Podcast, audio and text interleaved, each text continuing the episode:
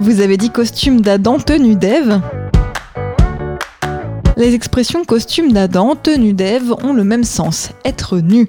Tout au début de l'Ancien Testament, à la suite de la création du monde, Adam et Ève vivent en toute innocence. En particulier, ils ne connaissent pas la pudeur. Mais après qu'ils ont mangé le fruit de l'arbre de la connaissance, les choses changent.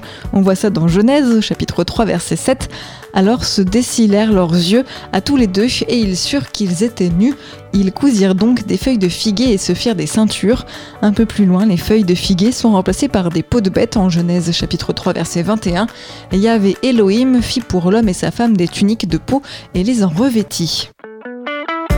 Extrait du livre Expression biblique expliquée de Paul Desallemands et Yves Stalloni, paru aux éditions Chênes.